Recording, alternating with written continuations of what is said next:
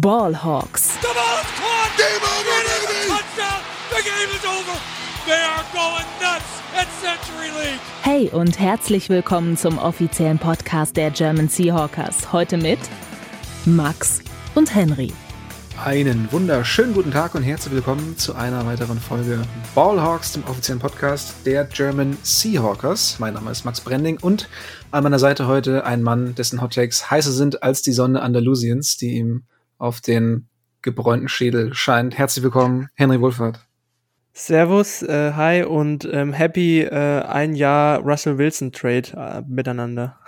stimmt, stimmt. Heute natürlich auch Weltfrauentag, also an alle Zuhörerinnen einen fröhlichen Weltfrauentag. Oder an die Feministen Frauenkampftag, finde ich, ist auch ein sehr schönes, aggressives Wort. das wusste ich gar nicht, dass heute Weltfrauentag ist. Ja, siehst du mal, du Evelyn Shovi. Nein, ähm, ja, herzlich willkommen zu einer weiteren Folge. Äh, heute geht's um die Free Agency, die vor der Tür steht. Am 16. März beginnt das neue Liga-Jahr und ähm, wie wir es aus den letzten Jahren kennen, wird sicherlich schon so am 14. werden da die ersten Deals durchsickern. Also dachten wir uns, komm, bringen wir auch noch mal eben schnell eine Folge hier auf den Markt, damit ihr top vorbereitet seid. Wen könnten die Seahawks verlieren? Was für Free Agents haben die Seahawks? Ähm, auf wen könnten sie ein Auge geworfen haben? All das ähm, werden wir versuchen, euch heute ein bisschen näher zu bringen. Und das natürlich wie immer kurz und kompakt nach unseren Seahawks News.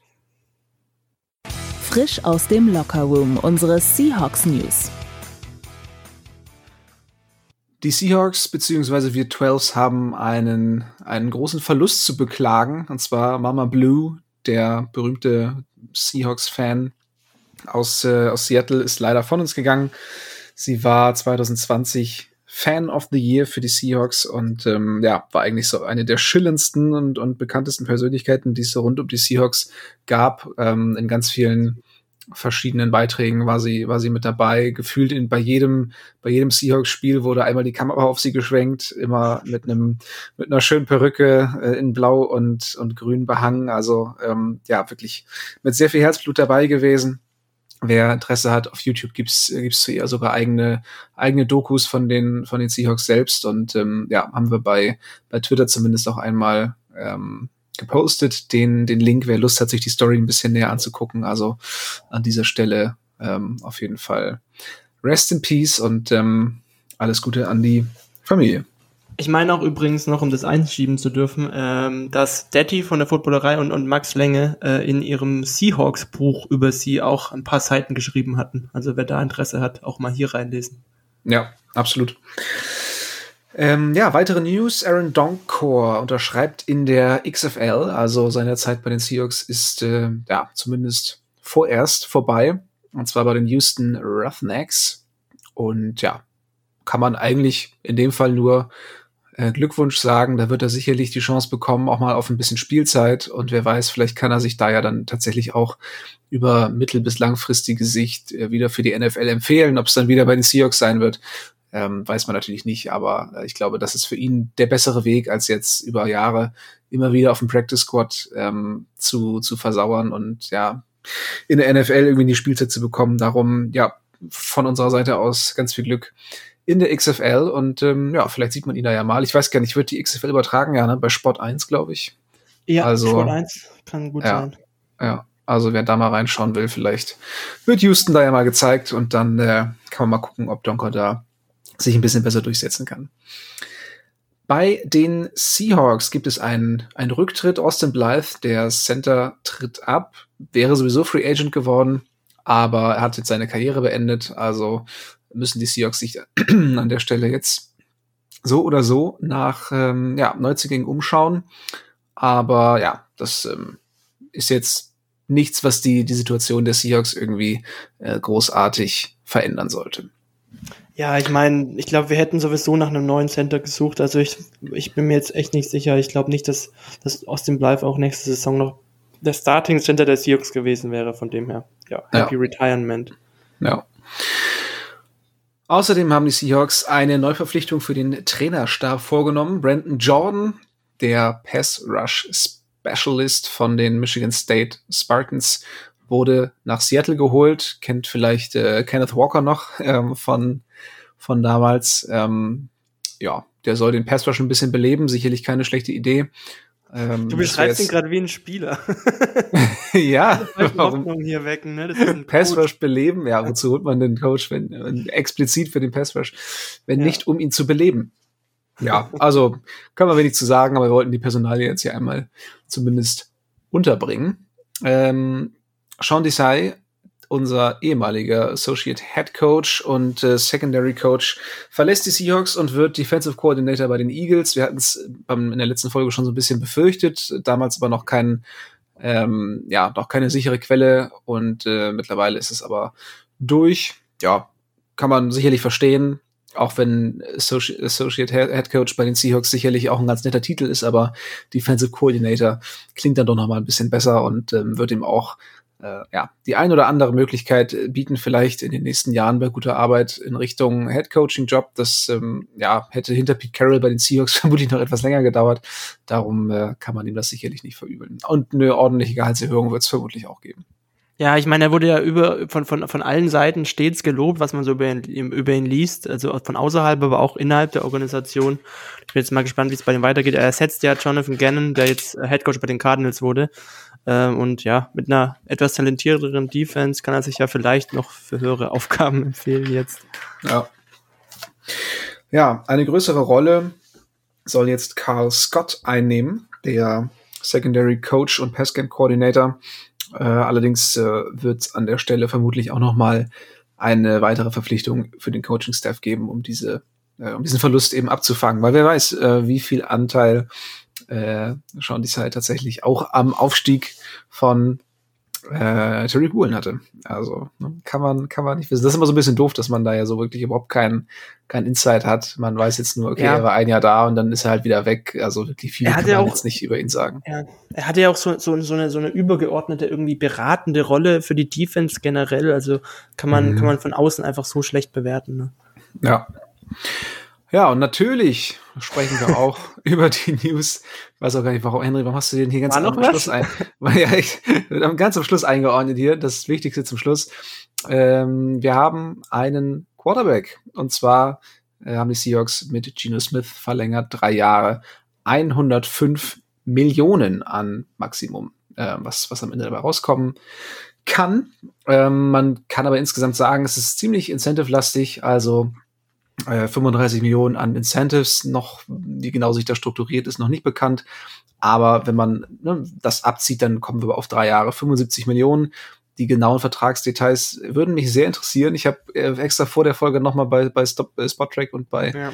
Over the Cap reingeschaut, aber leider, leider, ähm, ja, kann man es dann. Es ist schade, weil, weil ich habe vorhin gesehen, es sind noch, es sind bereits mehr Details ähm, zur, zur Daniel Jones Verlängerung draußen als bei mhm. der Gino Smith Verlängerung, obwohl das ja später erst unterschrieben wurde.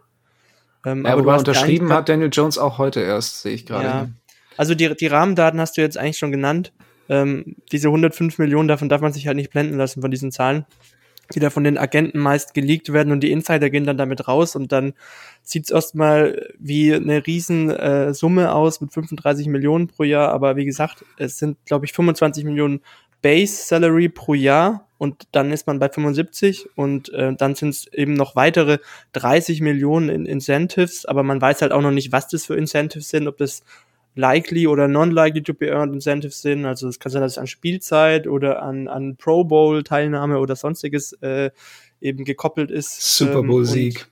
Ja, ich finde die entscheidende Zahl Super Sieg. Ja. Hat ja Pete Carroll im Interview auch äh, gesagt gestern, äh, dass er, dass er mit äh, Gino Smith sich vorstellen kann, den Super Bowl zu gewinnen. Und ich meine, wenn man eine Vertragsverlängerung macht, dann ist das ja schon mal ein gutes Zeichen, zumindest den Glauben. Ja gut, ich meine, wenn du, wenn du dir das mit einem Quarterback nicht vorstellen kannst, dann sollte man ihn nicht für drei Jahre verlängern. Also ja, höchstens ist es dann wirklich ein kleinerer Vertrag, ne? Aber es ja. ist jetzt schon so ein Mittelklasse-Vertrag, würde ich sagen. Aber ähm, trotzdem Teamfreunde für mich die entscheidende Zahl sind 40 Millionen fully guaranteed aus meiner Sicht. Ähm, von diesen 105 Millionen mit den Incentives ja. zusammen und äh, der Cashflow, das ist auch schon raus, ist ein Jahr eins anscheinend 28 Millionen, heißt ähm, für 2024 gäbe es dann, ab 2024 gäbe es dann wohl nur noch in Anführungsstrichen 12 Millionen an restlichen Garantien.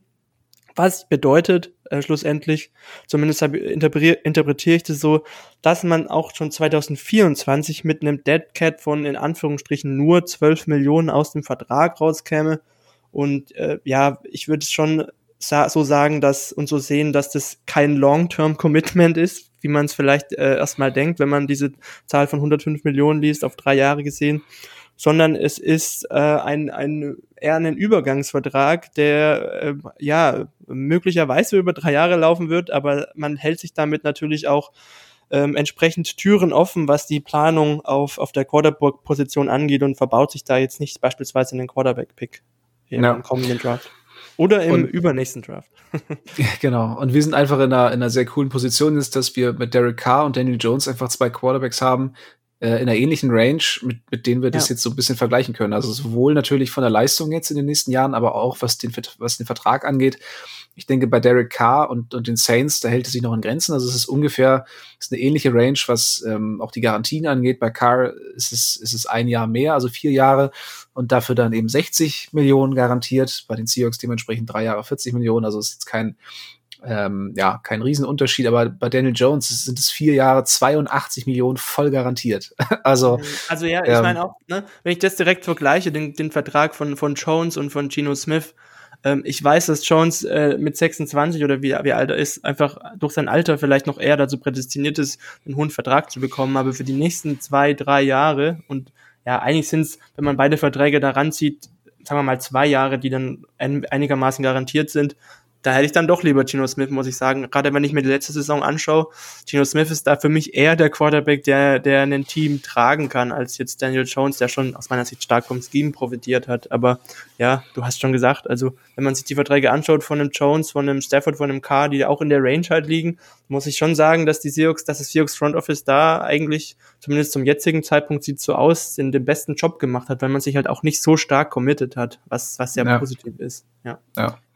Man weiß natürlich auch nicht, wie jetzt die Verhandlungen abgelaufen sind, ähm, ob Gino vielleicht auch einfach jemand ist, der, der sich schneller zufriedenstellen lässt oder vielleicht, ja, dass, dass er eben auch selber sich überlegt hat, okay, wie viel würde ich denn auf dem, auf dem Markt verdienen? Will ich jetzt den Markt testen oder nehme ich jetzt einfach die, die ne, bis zu 35 Millionen? Ähm, im Jahr und ähm, ja, hat er sich jetzt für entschieden. Gino hat ja bis jetzt auch noch nicht so richtig abkassieren können äh, in seiner Karriere. Das war ja immer nach dem Rookie-Vertrag immer so kurze Verträge, häufig dann wirklich als Backup. Klar, ne, du bist nicht arm damit. Also es ist immer noch ein NFL-Spieler, ähm, keine Frage. Der ist trotzdem immer ein Millionär gewesen, aber ich meine, jetzt hat er halt wirklich ausgesorgt äh, für sich und seine Nachkommen. Von daher, ähm, ja. ja, wird ihn das ich sicherlich mein, auch ja. Er hat Career Earnings äh, im, im vor, äh, vorher gehabt von, ich glaube, 14, 15 Millionen. Und Ach, doch so wenig? Jetzt, okay. Kriegt jetzt, glaube ich, ich müsste noch mal nachgucken, aber ich glaube in der Range ungefähr. Und er kriegt jetzt halt durch diesen Vertrag ähm, 40 Millionen fully guaranteed. Ähm, ah. Und vielleicht können wir einfach mal kurz den Moment nutzen und, und vielleicht noch mal irgendwie zelebrieren, äh, was für ein was für ein cooler Karriereweg das eigentlich ist bei Gino Smith und es freut einen natürlich immer äh, bei Spielern, die dann Vertragsverlängerungen kommen, auch, auch wenn es vielleicht dann äh, nicht der teamfreundlichste ist, selbst dann nicht. Also persönlich äh, ist es natürlich eine richtig coole und geile Geschichte und äh, deswegen, ja, Salut an Gino Smith und seine Family für diesen, ja, für diesen Karriereweg und jetzt diesen Vertrag endlich nach, weiß ich nicht, 10, 11 Jahren. Das ist schon eine überragende Geschichte, wenn man das ja. echt mal sich so vor Augen führt. Ja, da gibt's irgendwie wenig oder eigentlich kaum vergleichbare ähm, ja. ja. Karrierewege. Also sehr coole Story auf jeden Fall. Gut, so viel zu den News, würde ich sagen.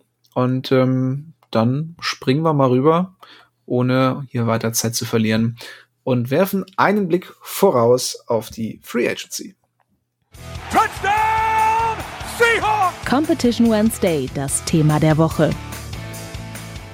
Wie bereits erwähnt, beginnt am 16. März das neue Liga-Jahr und die Spieler dürfen sich eine neue Heimat suchen. Und wir sind aber alle schon gespannt auf den 14. März, denn da wird einiges durchsickern. Da können wir uns tatsächlich dann abends, ich weiß nicht genau die Uhrzeit, ähm, aber weißt irgendwie Richtung 9 oder 21, 22 Uhr ja, deutscher Zeit. Und dann äh, immer auf F5 drücken. Genau. Den Twitter-Kanal von Ian Rappaport äh, dauerhaft aktualisieren. Ähm, also das ist immer eine, eine sehr spannende Zeit, ähm, gar nicht mal nur aus Seahawks-Sicht, sondern einfach, ähm, ja, wo die großen Free Agents dieses Jahr landen. Wobei dadurch, dass die Quarterbacks eben jetzt drei Quarterbacks, ähm, drei, drei Stars, kann man schon sagen, ne? also keine Superstars, aber schon Stars, ähm, die, die die dicke Verträge gesichert haben, die jetzt eben schon vom Markt sind, also richtig interessant. Die richtig interessanten ähm, Spieler sind eigentlich schon weg, aber außer eine Situation, keine direkte Free Agent, Ja, aber ein Jackson, wirklicher ja. Superstar, der jetzt mit Teams verhandeln wird. Ne?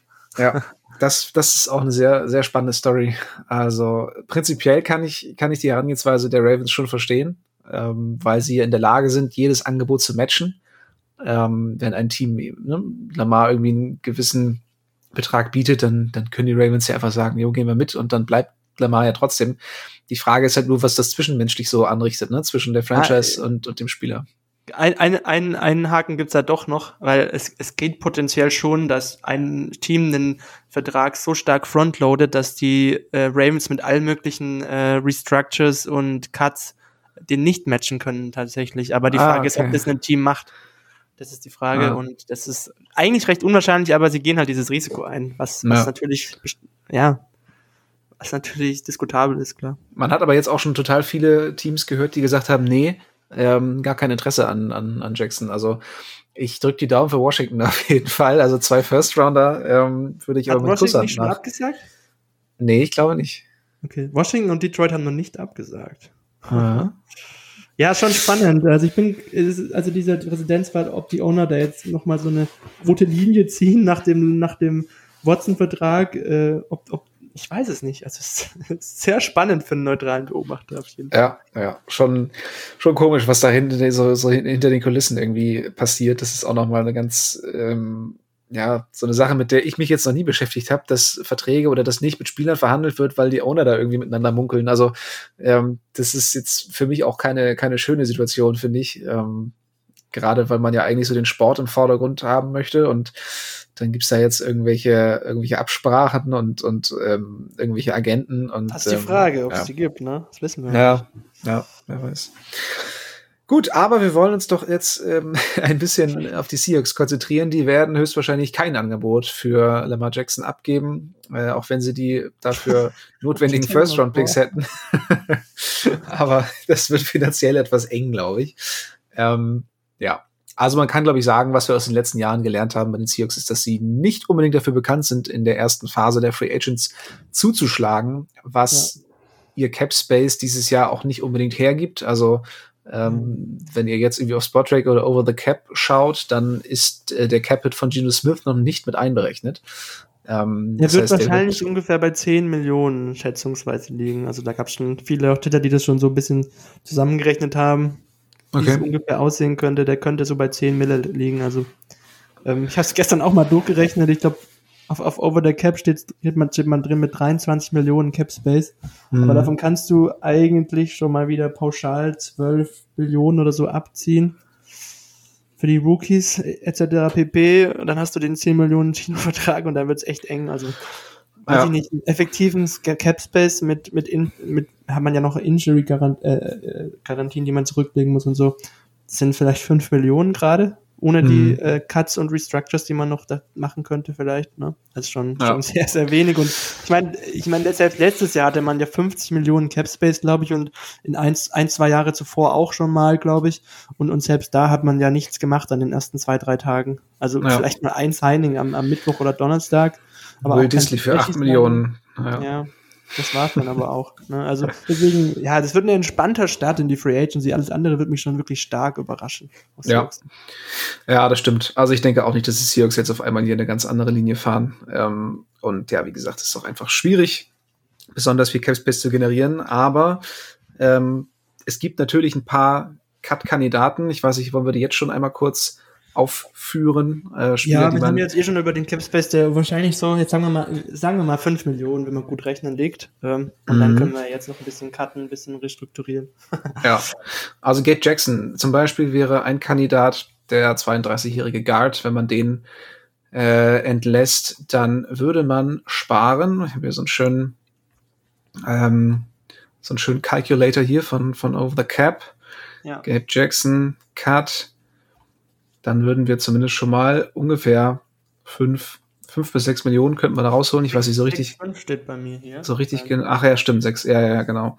Ja, ich habe eben nicht genau gesehen, wo man da die Ja, entsprechende meine, Summe das sieht. ist eigentlich ein No-Brainer. Ne? Man hat ja jetzt Phil Haynes eigentlich als sein Replacement schon mal oder als sein Hedge irgendwie verpflichtet für 4 Millionen. Ja. Und ich glaube, da hat man eigentlich schon als, als John Schneider und Pete Carroll diesen Cut schon ver gegen verrechnet, ähm, weil ich meine, Gabe Jackson hat ja schon letztes Jahr, ähm, äh, ich glaube, war nur so ein Teilzeitstart und hat sich mit Phil schon abgewechselt gehabt, deswegen glaube ich, sieht man da jetzt erstmal übergangsweise den Starter, je nachdem, was man noch im Draft macht. Und er hat ja auch letztes Jahr nicht, nicht, nicht so toll performt und 6,5 Millionen, die man sparen könnte, ist einfach dann zu viel, um es nicht zu machen. Ne? Ja. Quinton Jefferson für mich auch ein Kandidat, ist auch schon 30. Da würde man nochmal 4,5 Millionen sparen. Al Woods könnte man auch cutten, wären nochmal 3,7 Millionen. Also da käme dann ähm, schon immer noch mal so ein bisschen zusammen. Das sind da dann auch tatsächlich die letzten Kandidaten, höchstens Brian Monet. Aber das wären dann noch Aber mal da musst du dann schon 2,7. anfangen, wirklich den Veteran Minimum gegenzurechnen, ne? Und dann, Mhm. dann sparst du vielleicht noch eine Million oder so. Oder Ja, eineinhalb. ja. Vor allem, wenn man jetzt irgendwie drei Defensive Tackles cuttet, dann muss man die Ja, Position genau, ja auch also- irgendwie noch äh, be besetzen. Ja. Für mich, für mich sind, wie gesagt, Jackson und Jefferson die einzigen wirklich offensichtlichen Kandidaten. Bei Al Woods bin ich mir nicht sicher. Eventuell. Der ist halt auch schon so alt, ne? 36, also Ja, kommt noch drauf an. Retired der nicht ne, irgendwann mal. Ich weiß Ja. nicht. Ähm, was, was ansonsten mir noch ins Auge sticht, sind dann halt nur noch ähm, Restrukturierungen von Verträgen, ne? Mhm. Also Ja. ich weiß nicht, also ich würde einen Shel- Shelby Harris kann man cutten mit 8,9 Millionen, aber ehrlich gesagt weiß ich nicht, ob man das machen sollte, weil das war irgendwie eine der ja, wie gesagt, haben wir noch weniger. Im- was den Pass Rush auch von, von der Defensive Tack- Defensive Tackle Position angeht, ne? Ja, Also das wäre Nee, mich so ein absolut. Restrukturierungskandidat dann, dass man Ja. da den Capit nochmal um 5, 6 Millionen vielleicht senkt und nochmal Ja, eine genau. zwei Jahresverlängerung macht oder so. Ich meine, der ist erst 30 oder so. Ansonsten äh, mit Uchenna Nwosu könnte man zum Beispiel verlängern. Der, ähm, Würde ich, würde ich machen, ja. Das ja. wäre auch so ein klassischer. der hat ja auch einen ziemlich harten Capit ähm, von 13, 13 Millionen für dieses Jahr. Also wenn man da jetzt noch mal irgendwie für, für drei Jahre verlängert, ich meine, er ist erst 27, ähm, dann könnte man da sicherlich auch noch mal schön was, was strecken, was umstrukturieren. Äh, ja, ansonsten ist jetzt nicht mehr ganz so viel Spielraum. Conde Dix haben sie gerade verlängert. Jamal Adams ähm, ist auch ganz schwierig, da irgendwie noch ähm, ja, Geld ich meine, da kriegt man eine, eine Strafe, eine Cap-Strafe. Also Ja. bei, bei Dix von 3,5 und bei Adams von 5,7. ja. Das ist ein absolutes Desaster, dass wir 36 Millionen an Capit in, in zwei Safeties, äh, Mhm. die nicht mal above average, na gut.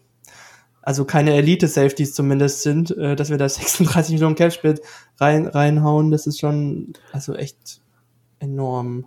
Das tut weh, ja. Nee, aber nur, dass ihr schon mal gehört habt, das sind zumindest ein paar Kandidaten, bei denen man äh, die Schere ansetzen könnte und einmal gucken könnte, okay. Ähm, aber es sind erstaunlich viele Defensive Tackles, die man tatsächlich cutten Mhm. könnte. Ähm, aber wie gesagt, irgendwer muss die Position ja bekleiden, denn äh, Puna Ford beispielsweise wird ja auch Free Agent. Und dann haben wir da halt irgendwann gar keinen mehr stehen. Nicht, dass das jetzt großartig was ändern würde, ähm, weil die Unit war tatsächlich eine der schwächsten äh, im, im Kader der Seahawks, aber wie gesagt, irgendwer muss da eben stehen. Ja, also wie gesagt, wir können es ja noch mal kurz durchrechnen, oder wir es mal vor Augen haben. Also Jackson und Jefferson Cut werden zusammengenommen ungefähr 11 Millionen. Wenn man dann beispielsweise einen von Wosu oder Harris äh, verlängert, könnte man nochmal, sagen wir mal, 5 Millionen sparen, würde ich jetzt mal, würde ich jetzt mal sagen. Ich weiß nicht, ob man es bei beiden macht halt. Ich sage jetzt mal bei einem. Dann ist man so bei 15, 16 Millionen, die man nochmal realistisch freimachen könnte. Ähm, vielleicht dann noch Al Woods, man weiß es nicht. Und dann ist man ungefähr wieder bei bei gut 20 Millionen an, an effektiven Cap Space, den man dann halt in der Free Agency ausgeben kann. Und das ist wirklich nicht, nicht, wenig, nicht viel. Ähm, ich muss aber auch dazu sagen, ich habe mir gestern schon wieder gedacht, also die Seahawks sind noch eines der Teams dieses Jahr mit dem gesünderen, mit einem gesünderen, etwas gesünderen Cap Management. Mhm. Äh, und trotzdem haben sie kaum Space. Also gibt es viele Teams, die können gar nichts machen in der Free Agency, weil die wirklich noch im, im Negativen gerade drin sind und nur noch mit Restrukturierungen über die Gehaltsobergrenze oder unter die Gehaltsobergrenze kommen können. Ja, und dann gibt's die Bears mit 94,6 Millionen Cap Space. Also die, Die, können könnten richtig, den Vertrag die können richtig shoppen gehen. und dann hätten, dann, dann würden die Ravens wirklich ganz dumm aus der Wäsche gucken. Ja, ja. ja, Bears und Falcons, die können richtig shoppen gehen, auf jeden Fall. Ähm, das Problem ist natürlich, jeder weiß so, dass sie so viel haben. Also die, die Spieler werden dann sicherlich auch versuchen, da entsprechend äh, nette Verträge auszuhandeln. Aber ich habe so ein bisschen das Gefühl, dass die Free Agent Klasse dieses Jahr insgesamt auch nicht unglaublich hochkarätig ist. Also zumindest was die Offensive angeht, werden wir gleich auch nochmal drüber sprechen. Aber da gibt's jetzt auch nicht so viele Hochkaräter, die man unbedingt irgendwie in seinem Team haben möchte. Also ähm, Ja. das, das, das bringt dir dann irgendwie alles Capspace äh, der Welt nichts, wenn du keine, keine ähm, Impact-Spieler hast, die du dann irgendwie äh, ja, tatsächlich verpflichten möchtest. Ja, es Aber- gibt nie super, es gibt eigentlich basically nie Superstars, es gibt höchstens Stars in der, in der Free Agency zu haben, ne? Ja. Und Ja. die sind dann meistens überbezahlt. Also ja. Ja, man muss halt irgendwie- zufrieden, ja, wenn man dann, man muss- wird. man muss irgendwie einen guten Deal machen, irgendwie ähm, den Spieler finden, der bis jetzt noch nicht so richtig sein Breakout hatte und ähm, ja, einen nicht allzu teuren Deal forcieren und dann muss es halt funktionieren. Aber wie Ja. du sagst, also so ein, so ein Aaron Donald oder so ein, so ein, so ein, äh, keine Ahnung, Star Receiver in seiner Prime, so ja natürlich, die hitten halt den Markt einfach nicht. Ich muss Das- sagen, ne? Die Seahawks haben letztes Jahr ja zwei, zwei der besten Free Agent Signings gemacht, ne? Mit Gino Smith und Chenna Nwosu. Also Smith war aus meiner Sicht das beste Free Agent Signing eigentlich, Ja. kann man sagen. Und Nwosu ist auch so ein Top 10 Signing gewesen eigentlich, ne? Ja, weiß ich gar nicht. Dafür habe ich, habe ich die restlichen jetzt nicht. Ähm, Ja, Top 10, Top 15, aber wirklich positiv letztes Jahr in der Free Agency, was wir da gemacht haben. Ja, ja, gut. Dix fand ich zu teuer, Disley fand ich auch zu teuer. Ja, das waren Also ja waren- Verlängerungen, aber ich meine Ja, gut, aber es waren trotzdem Free ne? Agents. Ja. ja. Ja. Smith war ja auch eine Verlängerung, wenn du so willst. Also, Okay, aber ich meine, er war, er war, hat den Markt gehittet halt. ja. Gut, dann schauen wir mal kurz über die Spieler der Seahawks, die Free Agents werden. Ähm, Penny Hart, Tanner Muse sind Restricted Free Agents. Das heißt, sie dürfen auch mit anderen Teams verhandeln, aber die Seahawks haben die Möglichkeit, ähm, ja, dieses äh, Angebot zu, zu matchen. Und John Rattigan ist Exclusive Rights Free Agent. Das heißt, sobald die Seahawks ihm einen Vertrag fürs Minimum anbieten, dann muss er den äh, so auch annehmen. Die kann man Ansonsten- alle eigentlich zurückerwarten. Ja, vermutlich, ja. Ähm, unrestricted Free Agents, also die Free Agents, die völlig frei sind, die verhandeln können, mit wem sie wollen, wären einmal Rashad Penny, Marquise Goodwin, Ryan Neal, Cody Barton, Drew Lock und Puna Ford. Ist Ryan Neal tatsächlich unrestricted Free Agent? Ryan Neal ist unrestricted free agent und muss dazu sagen, das sind nicht alle, ne? Ich habe jetzt nur mal die wichtigsten äh, aufgezählt. Es gibt da noch Mhm. ein paar andere Kandidaten, wie, weiß ich nicht, äh, ein Jonathan Abraham, ein RJ Collier. Also hier steht, Ryan Neal ist restricted Free Agent Wo steht das? bei Over the Cap. Interessant, weil bei Spotrack genau das Gegenteil, also da steht halt, dass er undrafted, äh, dass er unrestricted free agent ist, aber Echt im Zweifel dann lieber over the cap vertrauen, oder? aber das ist ja nun. Wobei, wobei Ryan jetzt schon zwei, drei Jahre in Folge dann restricted free agent wäre, oder? Mm, ja, stimmt, hier steht UFA. Das ist ja bescheuert. das ist natürlich richtig schlecht jetzt. Hast du es Hm. vermasselt? Weil das ändert natürlich einiges. Ryan Neal hatte eine, eine ziemlich gute Saison letztes Jahr. Ja. Äh, das heißt, es kann durchaus passieren, dass, äh, dass die Seahawks den dann verlieren, wenn andere Teams noch in der Lage sind, ähm, mit ihm zu verhandeln. Ja, das wäre bitter. Mal eben live hier nach, nachschauen. Mm. Ja, also Ryan Neal letztes Jahr eine, eine absolute Stütze in der Secondary, gerade weil halt Big, ähm, Adams ausgefallen ist und er hat es einfach super gemacht. Und äh, meistens, wenn er wirklich reinkam in seiner Karriere bei den Seahawks, hat er eigentlich immer ganz gut gespielt, ne? Und letztes Jahr besonders gut. Ja. Also auf der Seahawks-Seite steht er als restricted. Dann glauben wir mal der Seahawks-Seite. Ich will der Seahawks-Seite glauben, ja. Ja. Also Seahawks-Seite und Over the Cap schlagen Spot-Track auf jeden Fall. Also Ryan Neal, Restricted Free Agent, das heißt, ähm, den können wir auf jeden Fall äh, zurück erwarten. bei den. Aber ich, ich, weiß nicht, also kann sein, dass er nur für 2022 als Restricted Free Agent drinsteht, ne? Nee, nee, das ist schon aktuell. Der Artikel ist von vor zwei Tagen. Also, okay, krass. Ja. Weil er war dann zwei, wie kann er denn zwei Jahre in Folge Restricted Free Agent sein, wenn er 2018 in die Liga gekommen ist? Der ist ja jetzt schon in seinem 2018, 19, 20, in seinem sechsten Jahr. Normalerweise ist man da, also das würde mich jetzt krass überraschen. Normal ist man da nicht mehr in seinem, in, in, als, als Restricted Free Agent in der Liga. Weiß ich nicht, ist er aber. Also da nochmal, da würde ich nochmal ganz kurz äh, äh, vorsichtig sein. Ja, okay, aber wir kümmern, kümmern uns erstmal. Mal schauen, was wird. Ja, schauen wir mal, was wird, genau. Ähm, Richard Penny, äh, Running Back, vorletzte Saison mit einem, mit einem sehr, sehr krassen Schlussspurt für die letzte Saison dann eben ähm, zurückgeholt, etwas über fünf Millionen von den Seahawks bekommen, sich dann wieder sehr schwer verletzt, äh, täglich grüßt das Murmeltier und jetzt eben wieder Free Agent. Ähm, ja, wie ist so dein, dein Gefühl für Penny? Ähm, wärst du dabei? Also ich zum Beispiel würde sagen, keine Ahnung, ein Jahr 2,5 Millionen und ähm, Ersatz für Kenneth Walker hätte ich absolut kein Problem mit. Wie, wie sieht's bei dir aus? Genauso und mein Gefühl ist eigentlich ganz gut, dass es auch dazu kommt. Ich meine, letztes Jahr sind die ihm entgegengekommen und haben irgendwie 5,7 Millionen angeboten pro Jahr, also da er auch voll garantiert bekommen. Jetzt wäre es ja mal Zeit, dass er wieder auf uns antritt. Ja, echt. Viele Teams sind bestimmt auch abgeschreckt ähm, von seiner Verletzungshistorie jetzt ein bisschen. Ähm, von dem her ist das eigentlich so der logischste Landing-Spot, wenn ich mir so anschaue, dass er bei den Seahawks halt bleibt. Ich meine, der ist jetzt schon seit äh, fünf Jahren in Seattle. Ich weiß nicht, ob er, ob er jetzt noch Lust hat, äh, für, für eine Million mehr irgendwo anders hinzugehen. Keine Ahnung. Kann schon sein, dass das Angebot dann reinkommt und dann verstehe ich es natürlich, wenn er es annimmt. Äh, aber weiß ich nicht, ob, ob ein Team, ob ein Team das macht. Also ich denke nicht, dass er so einen guten Markt haben wird, weil die Running Backs ja, genau dieses Jahr in der Free Agency sind auch relativ hochkarätig. Ich meine, jetzt haben wir ein paar schon gefranchise-Tag bekommen hier. Vergiss die Draft nicht, ne? Also ja, das kommt auch noch dazu. Also Josh Jacobs, Barkley, Tony Pollard haben alle den Franchise-Tag bekommen, aber es bleiben trotzdem noch Miles Sanders, David Montgomery, Devin Singletary, Jamal Williams, Dante Foreman, Kareem Hunt, Damian Harris, Jarek McKinnon, Jeff Wilson, so und dann ja. Alexander Madison. Äh, also ich kann mir nicht vorstellen, dass Penny da jetzt irgendwie großen Markt äh, hat, weil ja, einfach sehr verletzungsanfällig in den letzten Jahren und ähm, Miles Sanders ja auch noch, ne? Ja, krass. Naja, das ist schon eine hochkarätige Free Agency Klasse und die, äh, ich weiß nicht, hast du Running Backs schon geschaut bei den Rookies? Nee, generell noch nicht, aber da Aber die ja Klasse soll ja recht gut Robinson, sein. Das Blue Chip Prospect und noch zwei ja, klar. dahinter, wie ich schon gehört habe und gelesen ja. Ja. Nee, also ich glaube, Penny wird keinen, keinen, beziehungsweise zumindest keinen großen Markt haben. Also da sollte es wirklich eigentlich möglich sein, den für kleines Geld zurückzuholen. Und dadurch, dass er dann eben auch nicht mehr die Nummer eins sein muss, sondern die klare zwei dann eben hinter Walker wäre, ist natürlich auch weniger Verletzungsgefahr da. Und ich finde, so ein, so ein Penny, irgendwie so einen fitten Penny dann im, im dritten Viertel oder im, im vierten ja. Viertel irgendwie ja. aus der Tasche zu ziehen, ne? wenn alle anderen langsam müde werden. Und Penny hat dann auch einfach den Speed. Ähm, ja, könnte ich mir sehr gut vorstellen.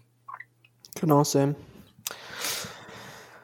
Marquise Goodwin, letztes Jahr ganz solider Wide Receiver 3, also ich war positiv überrascht. Ähm, ist jetzt auch nicht mehr der allerjüngste. Ich muss sagen, bei dem habe ich jetzt relativ wenig Emotionen drin. Also wenn sie ihn zurückholen für fürs Veteran Minimum, dann sage ich nicht nein. Ähm, wenn sie es nicht tun, wäre ich jetzt auch nicht besonders traurig. Ähm, ich weiß nicht, hast du, das ist ja auch, da irgendwelche kann man eigentlich bei allen Free Agents der Seahawks sagen, ne? Ähm, von dem her sehe ich auch so, ähm, wenn man ihn irgendwie so für, für, als Wide Receiver 4 für Veteran Minimum oder ein bisschen drüber bekommt, machen. Wenn nicht, ist nicht schlimm, wenn wir ihn verlieren. Ja.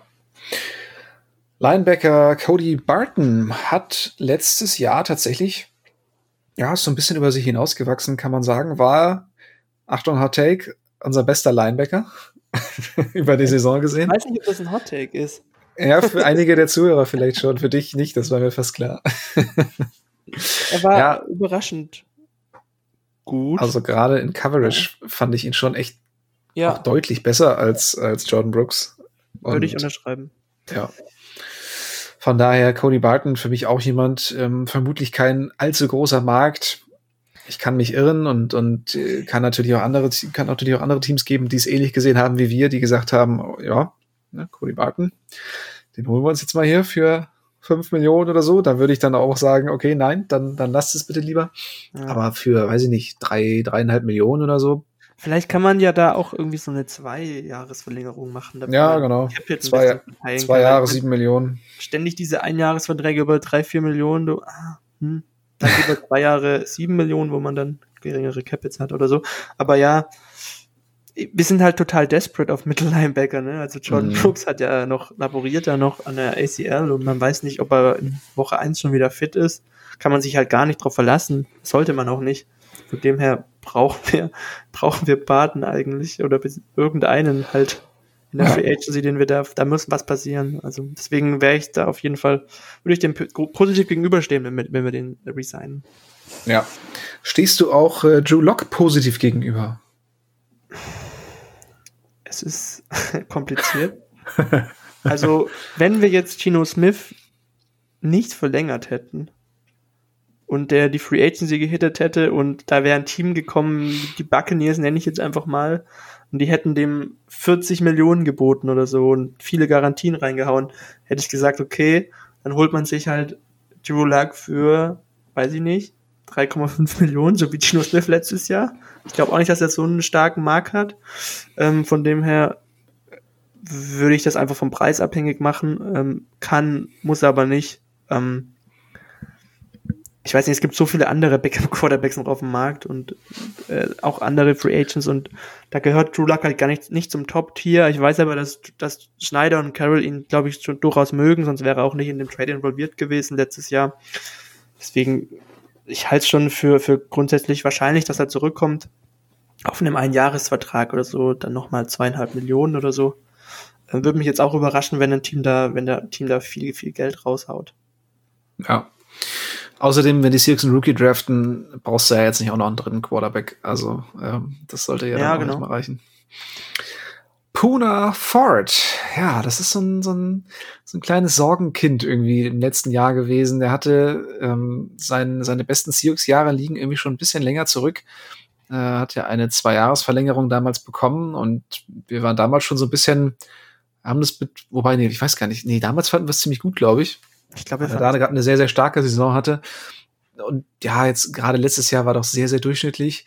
Ähm, ist natürlich ärgerlich, wenn man gerade im Vertragsjahr dann äh, doch noch mal ein Stückchen abbaut. Ähm, da kam echt ein bisschen, ein bisschen wenig Druck auch irgendwie durch die Mitte. Also ähm, was, was ich immer so beeindruckend fand in seinen, in seinen ein, zwei, drei guten Jahren, war, dass er trotz seiner, seiner Körperform, seines Gewichts und, und seiner, seiner geringen Größe doch äh, durchaus in der Lage war, ähm, für, für einige Pressures zu sorgen und ähm, ja, den Passwash eben auch durch die Mitte zu unterstützen. Das war letztes Jahr eigentlich kaum vorhanden.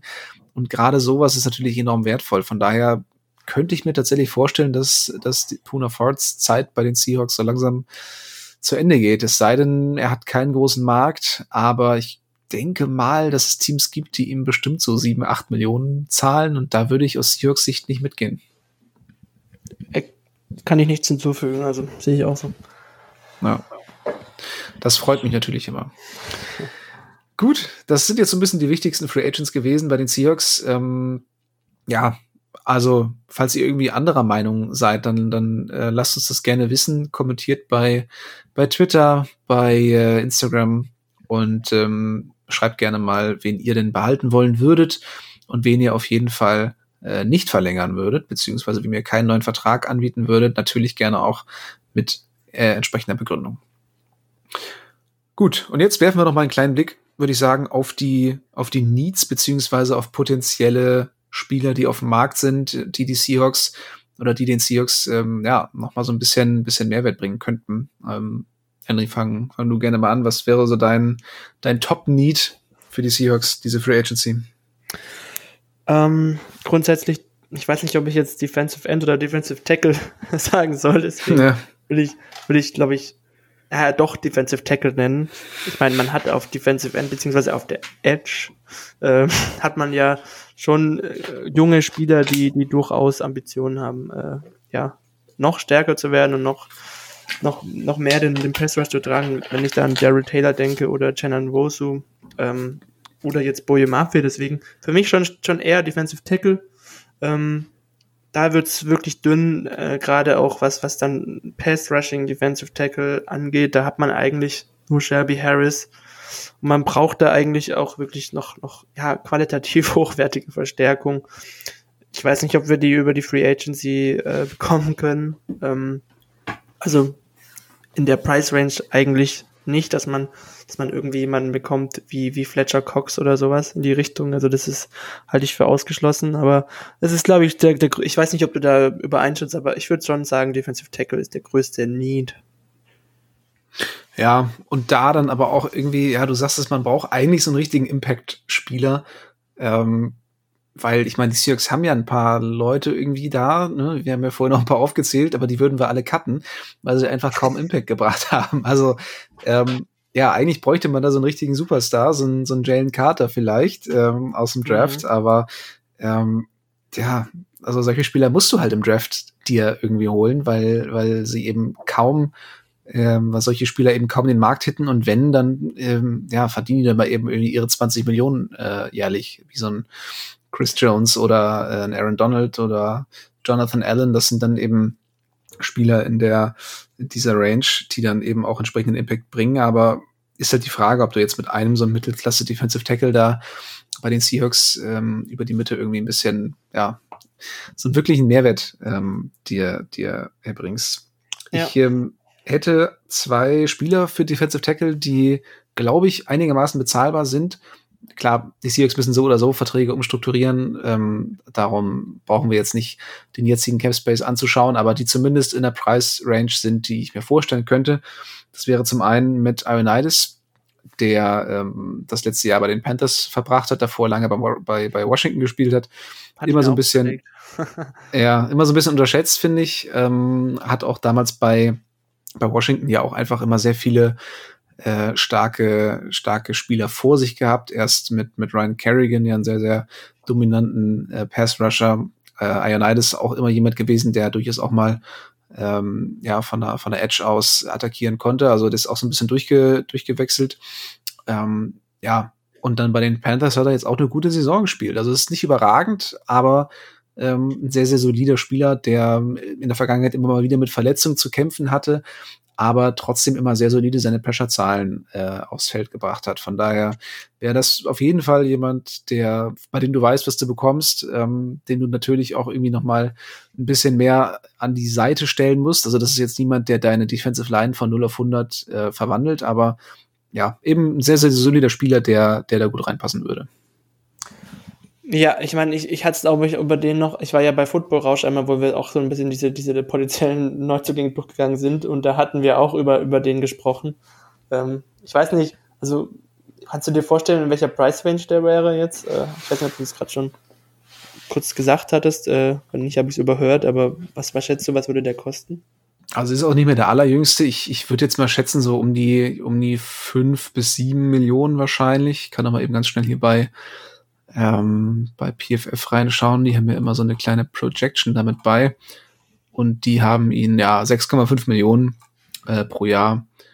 Das ist, glaube ich, ähm, relativ realistisch. Ja. Äh, ich hatte, ich hatte mir ähm, Maurice Hurst aufgeschrieben.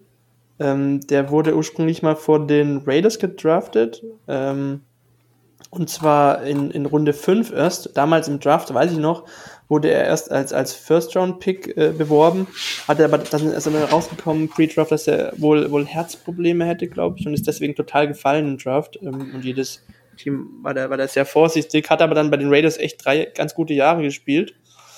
Ähm, und ist jetzt letztes Jahr 2021 bei den 49ers gewesen dann, äh, ist aber auch wirklich, der hat echt Pech gehabt in seiner Karriere, auch mit auf Injured Reserve gelandet 2022 äh, dann wieder resigned von den 49ers äh, und dann äh, am, am, äh, im August schon in der Preseason mit einem Torn Biceps äh, wieder auf Injured Reserve gelandet und Season Ending. Ich meine, das ist dann ein Spieler, den würde man halt wirklich für, für relativ günstig bekommen, aber einer, der halt, der halt ein Low-Risk, High-Reward-Spieler wäre, deswegen würde ich da einfach vielleicht den Shot nehmen, wenn man den für, weiß ich nicht, äh, 1, 2 Millionen oder so bekommt. Ich meine, der hat ja jetzt, glaube ich, seine ganze Karriere im Westen verbracht, äh, bei den Niners und dann bei den Raiders.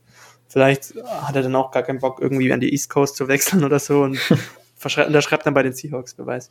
Ja, Ich hätte noch einen alten Bekannten auf der Liste, und zwar Jaron Reed, der ähm, 2022 bei den Packers gespielt hat. Ähm, ja, hat bei den Seahawks so seine beste Zeit gehabt, glaube ich. Ähm, auch da haben wir am Ende, ich war, er wurde entlassen, glaube ich, ne? Haben sie ihn gecuttet oder hat, wurde er Free Agent? Ich, ich bin mir nicht ganz sicher. Ich glaube, er wurde Free Agent. Okay, auf jeden Fall ähm, waren, war ich damals auch der Meinung, das war eine gute Entscheidung, ihn dann gehen zu lassen, weil er auch einfach relativ teuer wurde dann. Ich glaube, der hatte auch irgendwie 10 Millionen pro Jahr bei den Seahawks verdient. Ähm, mittlerweile aber auch äh, 30, die, er ist jetzt mittlerweile auf der falschen Seite der 30 ähm, und hat leistungstechnisch jetzt auch äh, ja nicht mehr nicht mehr die Zahlen aufgelegt, die die er zu besten Seahawks Zeiten hatte. Ich weiß gar nicht genau, 2018 war glaube ich so seine Prime bei den bei den Seahawks. Aber ja, das wäre eben so jemand, der den könnte ich da ganz gut sehen in so einer Rotation. Und ähm, ja, bevor ich dann so einen Jefferson da irgendwie noch mal ein Jahr rumgeistern habe, ähm, stelle ich dann mir dann lieber irgendwie Jen Reed auf und äh, guck mal, was er noch im Tank hat. Ja, guter Punkt. Bin gespannt. Also wie gesagt, man muss ja auch sagen, ne, das sind jetzt gerade nur so dieses, also um so ein Gefühl dafür zu bekommen und euch schon mal dafür zu sensibilisieren, dass wir, dass wir nicht diese Stars sein werden, ne, für unsere Ja, ja. Empfehlungen jetzt, ne, das sind die realistischen Leute, die, die im Ballpark liegen finanziell. Ähm, wahrscheinlich werden alle die genannten Spieler nicht verpflichtet werden, aber ich glaube, das ist ganz gut, vielleicht immer mal ein, zwei Namen zu nennen pro, pro Need, äh, um da, um da ein bisschen, ja, ein Feeling dafür zu kriegen. Ja. Äh, Edge, Edge Rush, wen hast du da? Äh, also die Luxus, das Luxus-Signing wäre für mich der Marcus Davenport von den Saints. Hm. Aber es ist, glaube ich, unrealistisch. Deswegen äh, hätte ich jetzt vielleicht noch Arden Key, ähm, auch Michigan Wolverine, Grüße an Tobi, ähm, der, der so ein bisschen so eine ähnliche Karriereweg hatte wie Maurice Hurst. Irgendwie, ja, ähm, hochgehandelte Draft-Pick, dann, ich glaube, aus irgendwelchen Gründen auch wieder im Draft angefallen. Ähm, hatte dann in seiner Karriere auch wieder ein paar Problemchen und, und deshalb jetzt auch Free Agent und hat sich irgendwie nie zu dem entwickeln können, wo sein Potenzial ist. Aber ich glaube, er hat viel Potenzial und deswegen wäre das auch so wieder so ein Low Risk, High Reward Signing für mich. Ja. Äh, ich würde ganz gerne, ich glaube, ich, ich, nenne, ich nenne ihn jedes Jahr. Kannst du dir denken, um wen es geht? Ich, ich, nee, hau raus. Jadavian Clowney. Ah, okay, ja, okay, ja. Sehr gut. Mittlerweile auch 30. Ich hätte fast gedacht, er ist schon, schon noch mal einen Tacken älter, aber 30 Jahre eigentlich noch in Ordnung. Ähm, hatte eine ganz gute Saison jetzt bei, bei den Browns, hat da äh, ja ungefähr 500 Snaps gespielt, also war schon in der, in der Rotation auf jeden Fall, aber was ja für Edge Rusher auch normal ist. Ähm, ja, hatte, würde ich auch mal, auch hier würde ich sagen, hatte seine beste Zeit bei den Seahawks. Ähm, könnte ich mir sehr gut vorstellen, gerade weil er eben auch ein super Run-Verteidiger ist über Außen. Und die Seahawks waren unglaublich schlecht gegen den Lauf letztes Jahr.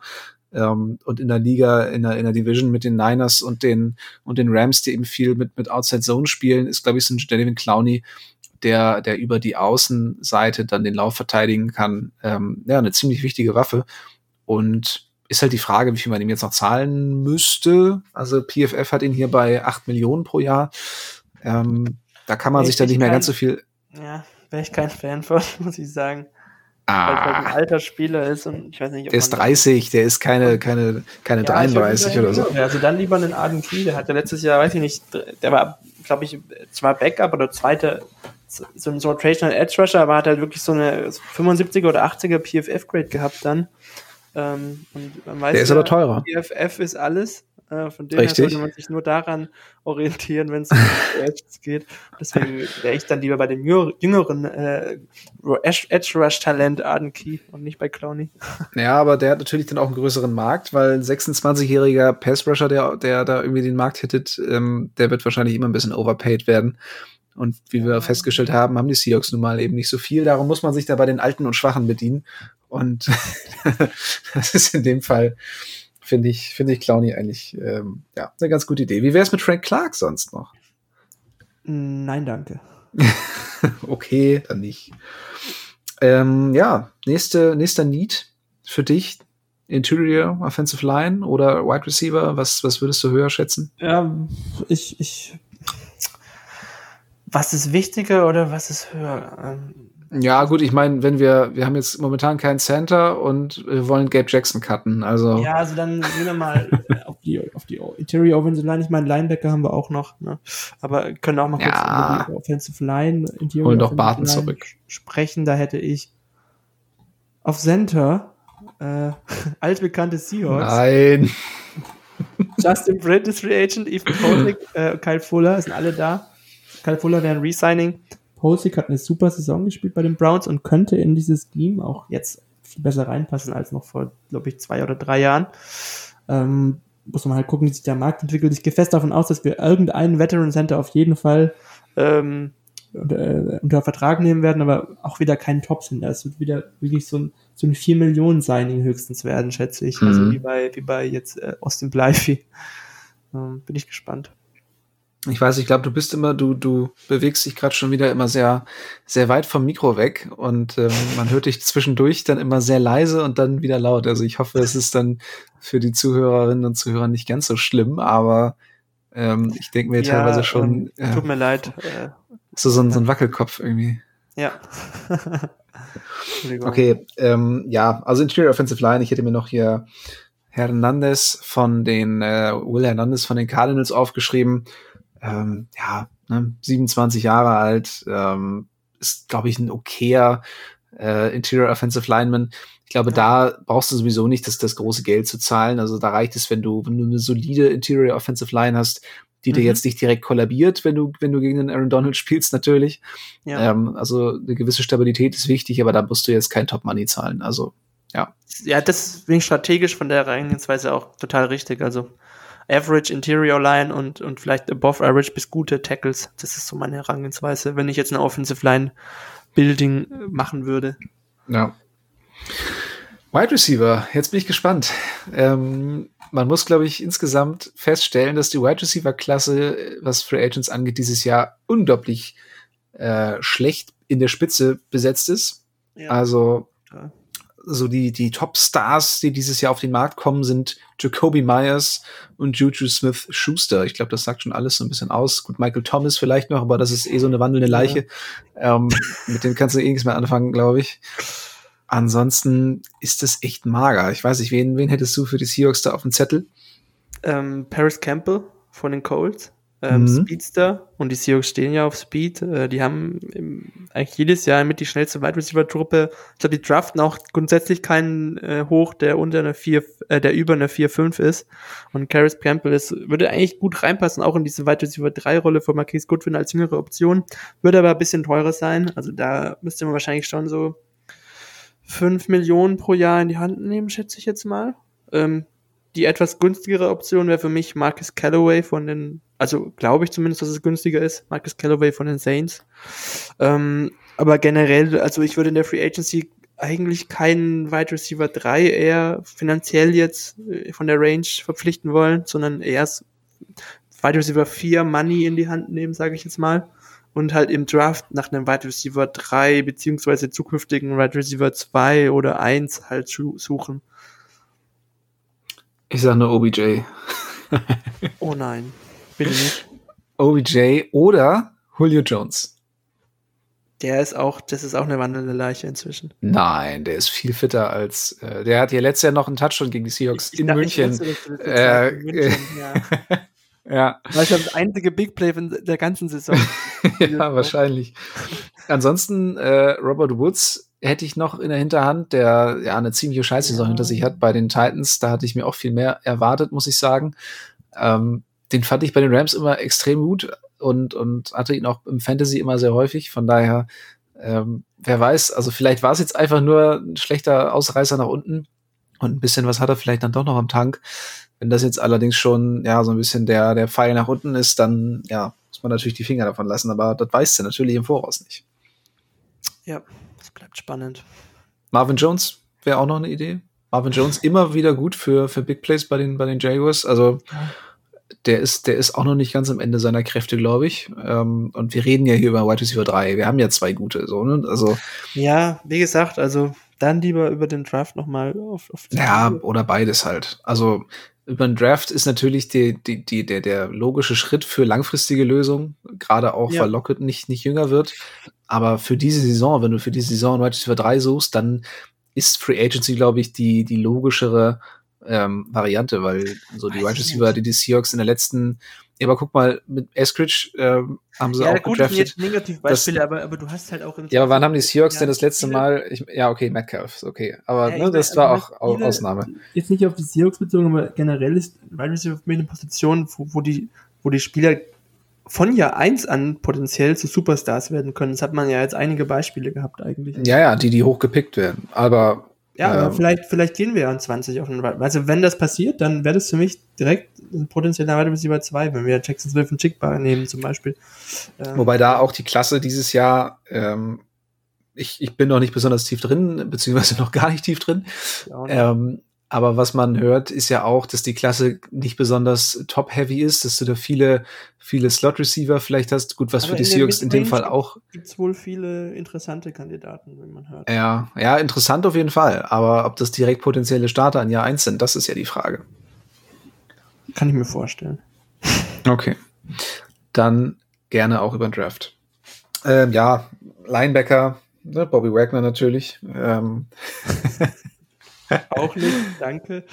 Oha, du bist, äh, du bist komplett dagegen, ja? Ja, wie gesagt, da ist auch meine Philosophie. Was, was bringt uns das zu unserem jetzigen Zeitpunkt Rosterbildung? Und der wird ja auch. Hey, wir sind doch im Murnau, oder nicht?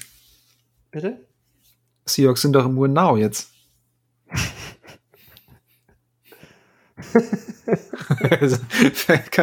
fängt er einfach an zu lachen.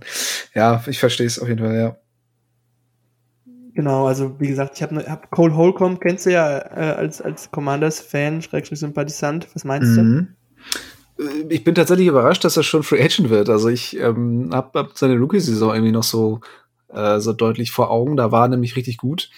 Ähm, ich glaube, war sogar im, im NFL All-Rookie-Team auf, auf Linebacker am Ende der Saison. Also hat, ähm, ich glaube, war Fünftrunden-Pick, hat aber echt gute Leistung gebracht und ja, wird er jetzt keine Bäume ausreißen, ist, ist ein solider Linebacker, aber ähm, ja, ich weiß nicht, wie viel ansonsten Geld man für den ich, jetzt bezahlen müsste. Ansonsten Relativ hätte ich wenig noch wahrscheinlich. EJ Speed im Angebot. Sleeper, ja. den, auf den ich gestoßen bin, weil ich, weil ich einen Brad Coleman Colts Rebuild Video mir angeguckt habe.